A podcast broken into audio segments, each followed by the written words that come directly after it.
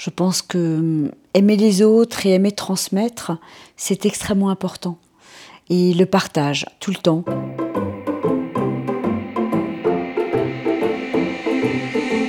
Chronicle Fred. Bonjour, je vous invite aujourd'hui en Alsace à la rencontre de Nicole Weber. Danseuse et chorégraphe pétillante, dotée d'une bonne humeur inflexible, elle va vous entraîner dans le tourbillon de sa vie et nous révéler quelques petits secrets virevoltants de son nouveau spectacle Peter Pan. Nicole, comment vas-tu? Je vais très bien, merci Fred. Alors, est-ce que tu pourrais te présenter en quelques mots? Alors, je m'appelle Nicole Weber, je suis professeure de danse et ce depuis de nombreuses années, une petite trentaine d'années. Je suis quelqu'un de très énergique, je pense, passionné par la danse. J'ai toujours besoin de bouger et tout m'intéresse. Je suis quelqu'un d'extrêmement curieuse. J'aime la vie et j'aime les gens. C'est quoi la danse pour toi? Pour moi, la danse, c'est le meilleur moyen d'expression. Ça m'a permis de, de, me réaliser. Pour moi, la danse, c'est la plus belle chose au monde qui soit. Le corps permet de d'exprimer toutes les émotions par le corps. En tout cas, j'essaye d'exprimer tout ce que je peux ressentir. Pour moi, c'est le plus beau moyen d'expression. Quel est ton meilleur souvenir de danse? Je sais que tu as beaucoup de souvenirs en tant que, que professionnel. Euh, ça pourrait être un souvenir euh, en tant que professeur ou en tant que, que chorégraphe, bien entendu. Tu peux choisir ton souvenir. J'en ai énormément. Alors là, euh, Frédéric, c'est difficile parce qu'effectivement, j'en ai beaucoup. C'est simplement, je vais te parler tout simplement d'une chose qui, qui me touche, c'est lorsque un élève me dit qu'il a passé des années merveilleuses en ma compagnie, que je le revois quelques années plus tard, et que tout simplement, ben, il me confie son enfant.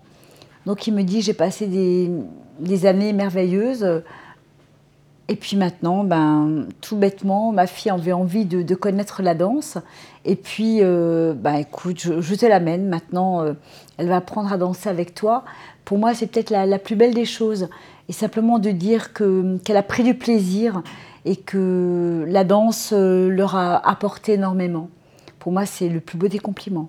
En tant qu'élève, quel est le souvenir qui t'a le plus marqué? À l'époque, ce n'était pas des souvenirs très joyeux dans le sens où euh, nous avions des professeurs extrêmement rigoureux.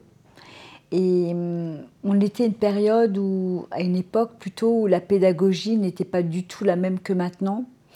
Euh, c'était très très dur. Euh, il fallait vraiment que, qu'on ait une rigueur exemplaire, un comportement exemplaire. Et hum, c'est extrêmement dur. Ça veut dire que c'est moins dur aujourd'hui? Alors on n'a on plus le droit, heureusement, d'avoir la même pédagogie. On respecte l'enfant, on respecte le corps de l'enfant, ce qui était, je ne pense pas, le cas il y a 30 ans.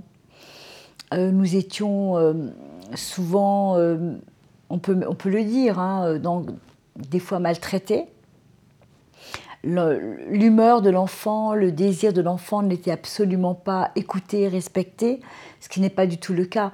On ne peut plus punir les enfants, nous n'avons pas le droit de porter la main sur un enfant, ni même un jugement sur un enfant.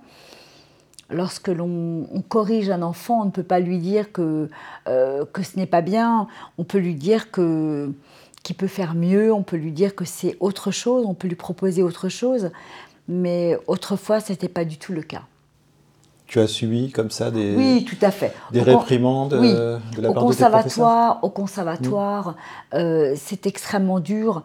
Donc oui, il y a une discipline de faire et on ne tient pas compte de l'état d'esprit ou de l'humeur de l'enfant ou de ses désirs ou s'il a mal à quelque part ou s'il n'est pas bien dans sa tête ou euh, absolument.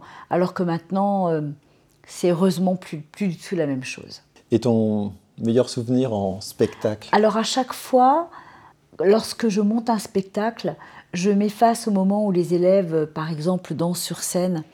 Et hum, je suis chaque fois émue quand, euh, quand elles m'apportent le bouquet, quand il y a les applaudissements. Pour moi, hum, c'est chaque fois un bonheur incroyable. J'avoue, euh, quand un spectacle s'achève, euh, c'est même très triste parce qu'on a, a tellement partagé de moments sur scène en répétition que quand tout s'arrête, c'est très très dur. Alors les spectacles, pour moi, les répétitions sont les plus beaux moments. Comment es-tu devenue professeur de danse? Alors moi, c'est un petit peu particulier parce que d'abord, euh, j'ai fait le conservatoire. Alors tout d'abord, j'ai commencé la danse à l'âge de 6 ans auprès de ma tante qui a ouvert un cours de danse à Riedisheim. Donc tout naturellement, tous les enfants de la famille euh, ont commencé à faire des cours de danse. Et puis je suis la seule qui est vraiment euh, énormément accrochée, qui a vraiment aimé la danse. Donc du coup, j'ai commencé à danser avec Lily. Et puis elle m'a dit, il faut absolument que tu te présentes au conservatoire, tu es vraiment douée, tu es faite pour ça. Donc euh, je suis allée au conservatoire, j'ai fait le conservatoire de Mulhouse. Et puis ensuite je suis partie au conservatoire national de Lyon. Et puis ensuite, euh, là-bas, il y avait le bac danse, donc j'ai pu passer mon bac danse. J'ai auditionné pour une compagnie, euh, la compagnie Coronado, donc euh, j'ai commencé à danser. Après, j'ai fait partie de plusieurs compagnies, jusqu'à la compagnie, une compagnie à Fribourg. Et puis ma tante me dit Oh, Nicole, Nicole, au lac de Fessenheim, il cherche absolument un professeur. Il faut absolument que tu t'y présentes.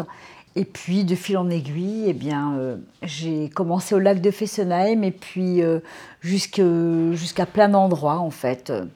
Donc voilà, ça fait très très longtemps que j'enseigne et avec toujours la même passion. Tu es restée à Paris pendant quelques temps Oui, pendant quelques années, tout à fait. Et j'ai eu la chance de danser avec Georges Donne, qui a fait partie euh, du ballet du XXe siècle de Béjart. Et je me souviens d'une rencontre où, lors d'un cours, on a échangé comme ça des portées et, des pas de danse. Et c'était quelqu'un d'extrêmement généreux, d'extrêmement gentil.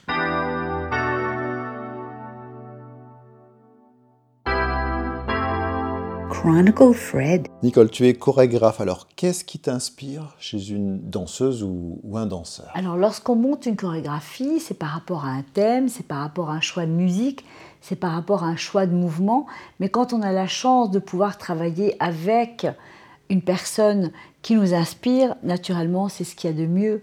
Donc, euh, je vais m'inspirer de, la personnalité de, la personne avec qui on travaille.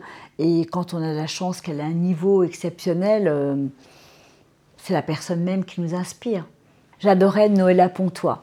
Lorsque j'étais enfant, euh, je collectionnais ses photos et je lui ai même écrit. C'était une danseuse étoile de l'Opéra de Paris. Et elle a eu cette euh, incroyable simplicité de, me répondre une lettre par écrit. Et j'ai retrouvé en fait sa lettre il y a très peu de temps. Et j'ai vu un reportage qui parlait d'elle et elle est d'une gentillesse rare. Baryshnikov aussi, que j'ai adoré. Baryshnikov est un danseur euh, exceptionnel. Qu'est-ce qui t'inspire? Quel est ton, ton processus de création? Alors mon processus de création, c'est un peu compliqué parce que ça peut partir d'un arbre, d'une rencontre, d'un geste, d'un sourire d'enfant. Euh, ça, peut, ça peut partir de plein de choses en fait. Il n'y a pas d'ordre établi, il n'y a, pas, a pas de choses vraiment précises. Tout dépend de l'état d'esprit dans lequel je me trouve, de ce qu'il faut que j'apporte. Euh, voilà, c'est vraiment très aléatoire. Ça dépend de ton état d'esprit, ta forme. Tout à fait. J'ai beaucoup d'imagination, mais c'est vrai que hum, ça dépend de, de l'endroit, du moment, de ce que je vais faire. Dans ton, dans ton processus de création, tu m'as dit que tu travaillais avec tes collègues. Vous, mhm. vous réfléchissez sur un spectacle. Voilà. Nous avions monté Le Magicien d'Oz et c'était effectivement un spectacle euh, qui touchait plusieurs disciplines comme la musique, le théâtre, le chant et la danse. Et cette expérience euh, s'est tellement bien déroulée qu'on a envie, on a eu envie cette année de monter Peter Pan.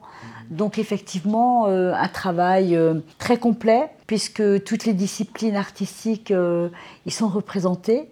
Donc effectivement, nous travaillons ensemble euh, il y a un découpage de la pièce. On réécrit absolument tout. Le professeur de musique va, complètement euh, réécrire les, partitions. On va garder la pièce de théâtre et puis euh, c'est pareil, on va, on va choisir les moments où il y aura les interventions pour moi de, de, de chorégraphie de danse. Combien de temps il faut pour monter un spectacle Comme Peter Pan par exemple? Alors là, comme il y a quatre disciplines et que nous sommes, nous travaillons chacun de notre côté, euh, cela prend énormément de temps. Parce qu'en plus, il y a euh, cette année, on espère pouvoir donner le spectacle de danse. Donc en plus, ça se rajoute puisqu'il y a le spectacle de danse tout court et puis euh, Peter Pan qui se monte à côté. Donc ça, va prendre énormément de temps, ça prend plusieurs mois. Alors on espère, il nous reste plus que six mois, puisque le spectacle aura lieu au mois de juin. On espère pouvoir réussir à, à le monter en six mois. Nous serons 60 15 par discipline. 15 choristes, 15 musiciens, 15 danseurs, 15 théâtres. Nicole, quelle est l'équipe qui t'entoure pour ce, nouveau spectacle? Alors justement, c'est un spectacle pluridisciplinaire qui allie donc la, musique, le théâtre, la danse et le chant. Et je crois que c'est assez novateur que dans une école ou un centre culturel ou une école de danse ou, euh, ou, une MJC, on puisse avoir la chance de travailler ensemble, de concert. Euh, qu'on réécrive complètement une pièce et qu'on puisse l'approprier et que de concert on puisse travailler ensemble. Le professeur de musique va travailler les partitions, va carrément recréer complètement euh, les chansons, les musiques pour Peter Pan. Ça va être la même chose pour, pour le théâtre. naturellement, Peter Pan est une pièce de théâtre. Nous allons garder les instants les plus essentiels de cette pièce et naturellement, euh, on m'a demandé de chorégraphier les scènes. Donc euh, ça va aller autant euh, de la danse des Indiens que les sirènes, le chant des sirènes. Donc comment faire danser une sirène Ça va être tous les instants qui commencent dès le début avec euh, la bataille des polochons dans, une des premières scènes du spectacle euh, quand euh, on est encore dans la chambre avec, avec les enfants, la famille Darling. Ça va commencer là jusqu'à la scène finale où Wendy, quand elle sera adulte, va donner son enfant, son garçon à Peter Pan. Alors on a changé quelque chose, on a changé quelques, quelques moment de la pièce. On l'a retravaillé, c'est une nouvelle réécriture, mais on va garder l'essence même de la pièce. Donc pour moi, ça va être un challenge de danser, faire danser un crocodile. Comment on fait danser un crocodile? Alors là, c'est une très bonne question. Je n'ai pas encore travaillé dessus. Je suis en train de d'imaginer comment comment le crocodile qui a avalé la montre de Crochet et ensuite quand il va complètement avaler Crochet, puisque Crochet, le capitaine Crochet, euh, va, va, va être euh, englouti par le crocodile, euh, je suis encore, encore en train d'imaginer comment je vais pouvoir faire danser un crocodile comment Crochet va pouvoir être avalé. Donc effectivement, c'est même un challenge. Tout comme lorsque nous avions travaillé euh, euh, sur le magicien d'Oz, euh, imaginez ce que c'est qu'une tornade, imaginez la danse des pavots, etc. Donc c'était tout nouveau pour moi et au vu de ce spectacle précédent, c'est un challenge différent. Donc j'ai hâte de pouvoir travailler avec mes élèves et de commencer au mois de janvier. Ça, c'est un travail pluridisciplinaire que l'on fait en plus de nos activités et de nos spectacles respectifs. Donc cela nous demande énormément de travail, de réflexion, et surtout on va devoir se retrouver euh, toute la journée, tous les protagonistes du projet, c'est-à-dire les 60 élèves, les quatre professeurs, sur scène, tous les jours fériés, le 1er mai, le 8 mai, le lundi de Pentecôte. Donc c'est un investissement que l'on demande énormément aux élèves. Donc tous les 60 enfants, adolescents qui participent au projet sont normalement extrêmement investis. C'est un échange qui normalement doit, doit se faire dans les meilleures conditions. On a la chance de pouvoir répéter sur scène, de pouvoir installer les, instruments. Je sais que tous les élèves vont aider à porter le piano, vont aider à porter les instruments, à mettre tout en place, les lumières. Les régisseurs seront là pour nous aider. Donc, euh, même si maintenant, malheureusement, on n'a plus le droit, et dans notre cas, je suis un peu attristée qu'on ne puisse pas faire voler euh, clochette, on va devoir trouver des stratagèmes donc notre difficulté, c'est que maintenant, malheureusement, euh, on n'a plus le droit de faire certaines choses. On peut plus faire voler clochette. Non. Alors comment ça se passe? On peut plus faire porter un enfant dans un théâtre. Ah, voilà. Comment clochette va pouvoir prendre vie sur scène? Alors nous allons, vous allez rire, mais nous allons euh, certainement euh, faire appel à des overboards pour qu'elle traverse la scène de façon très rapide pour faire croire qu'elle vole. On va devoir user de beaucoup de stratagèmes. On doit travailler de concert avec les régisseurs qui vont pouvoir nous apporter la lumière sur, euh, sur nos idées. Aujourd'hui, il faut être danseuse, dans ton cas, chorégraphe et avoir plein d'idées. Oui, plein d'idées, puis euh, metteur en scène. Et puis, euh, c'est vrai que c'est nous qui nous occupons des lumières, des costumes. Nous réalisons nos costumes.